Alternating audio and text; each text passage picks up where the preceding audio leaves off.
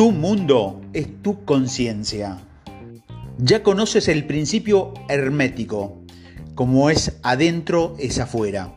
Como es arriba, es abajo. Pero, ¿cómo se aplica?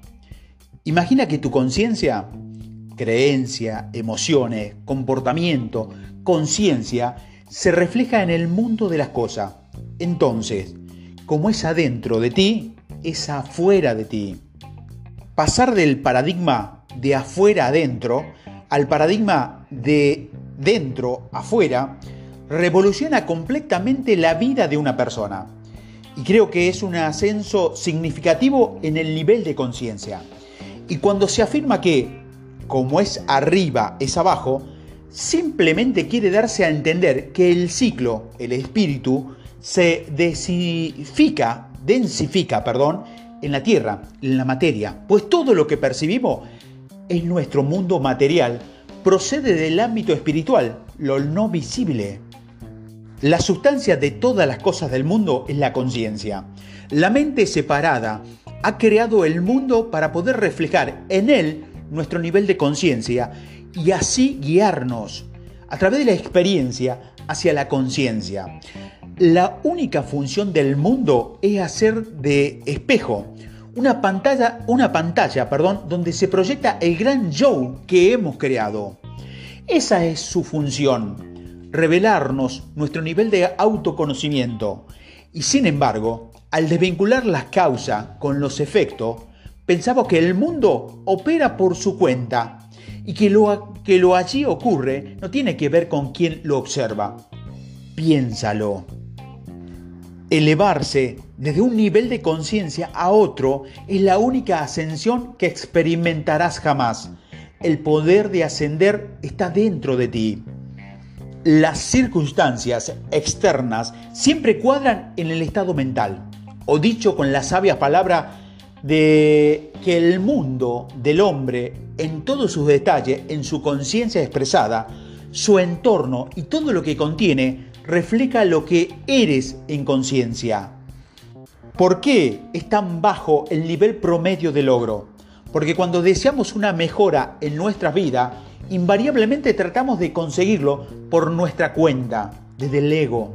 Pero tenemos otra opción, desde la conciencia o del ser real, lo cual consiste en dejar que el cambio se haga a través de uno.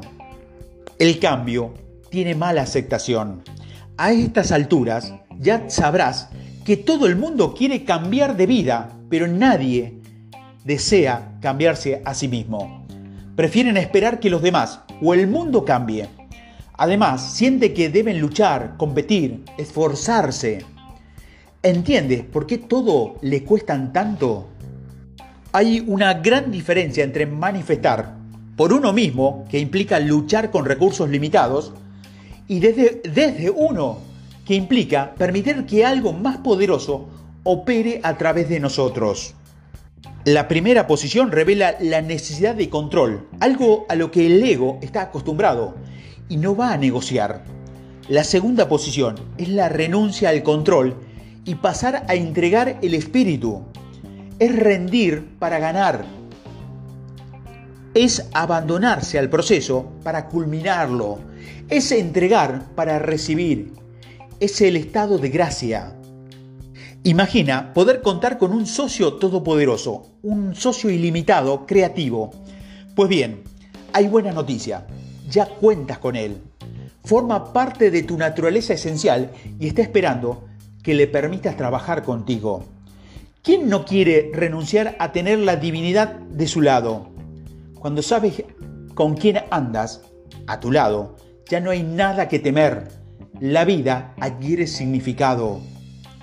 Este audio es para aquellas personas que han tratado de cambiar el mundo inútilmente y lucha con sus circunstancias presentes. Para ello, este audio, que el mundo no es nada en lo que hay que afanarse a ellos les digo que es mejor que trabajen en sí mismos. De hecho, ni siquiera tienen que cambiar. Hablando con rigor, bastará con que dejen de interferir, que revelen su auténtica identidad.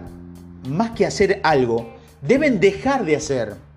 Hacerse a un lado dejar de estorbarse y entonces se producirán grandes cambios, pero no porque el mundo haya cambiado, sino porque se recurre a un punto de poder personal en donde los deseos, créeme, están concebidos de antemano.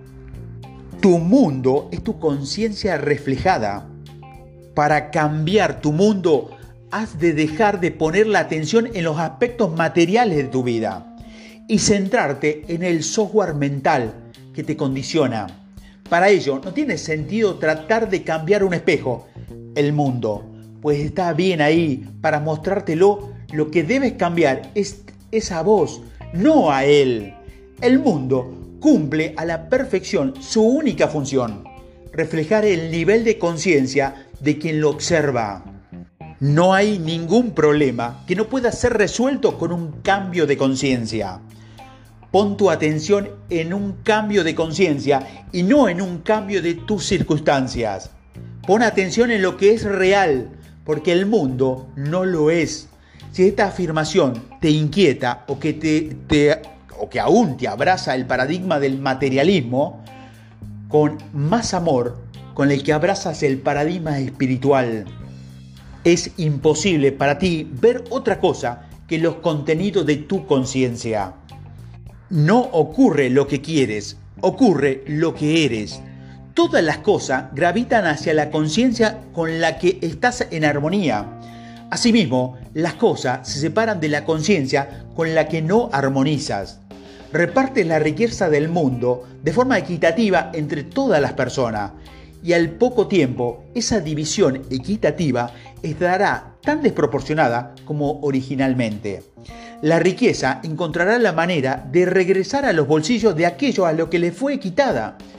En lugar de unirte al coro de los que no tengo, que insisten en destruir a lo que sí tienen, reconoce esta ley inmutable de expresión.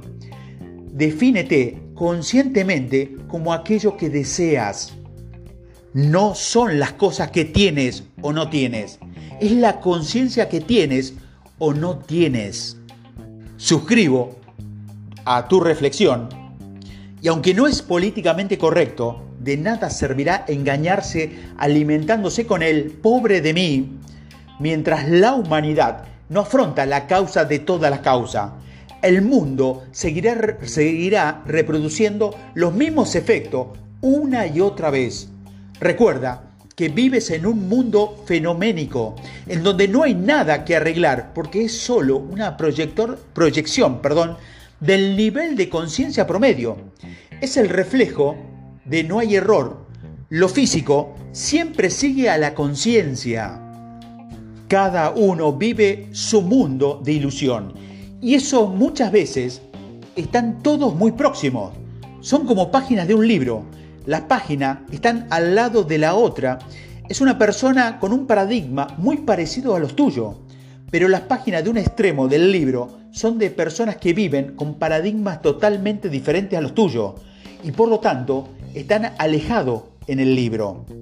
Esta es una metáfora que explica por qué una sociedad en crisis financiera hay gente a la que le va muy bien y hay gente a, la que le va muy mal. ¿Cómo puede ser? si es la misma ciudad, las mismas leyes, la misma economía, la misma cultura. Todo eso es el mundo, el efecto, pero en la realidad, que es la causa, las personas que viven en dimensiones mentales diferentes manifiestan vidas diferentes. ¿Tanto cuesta entenderlo?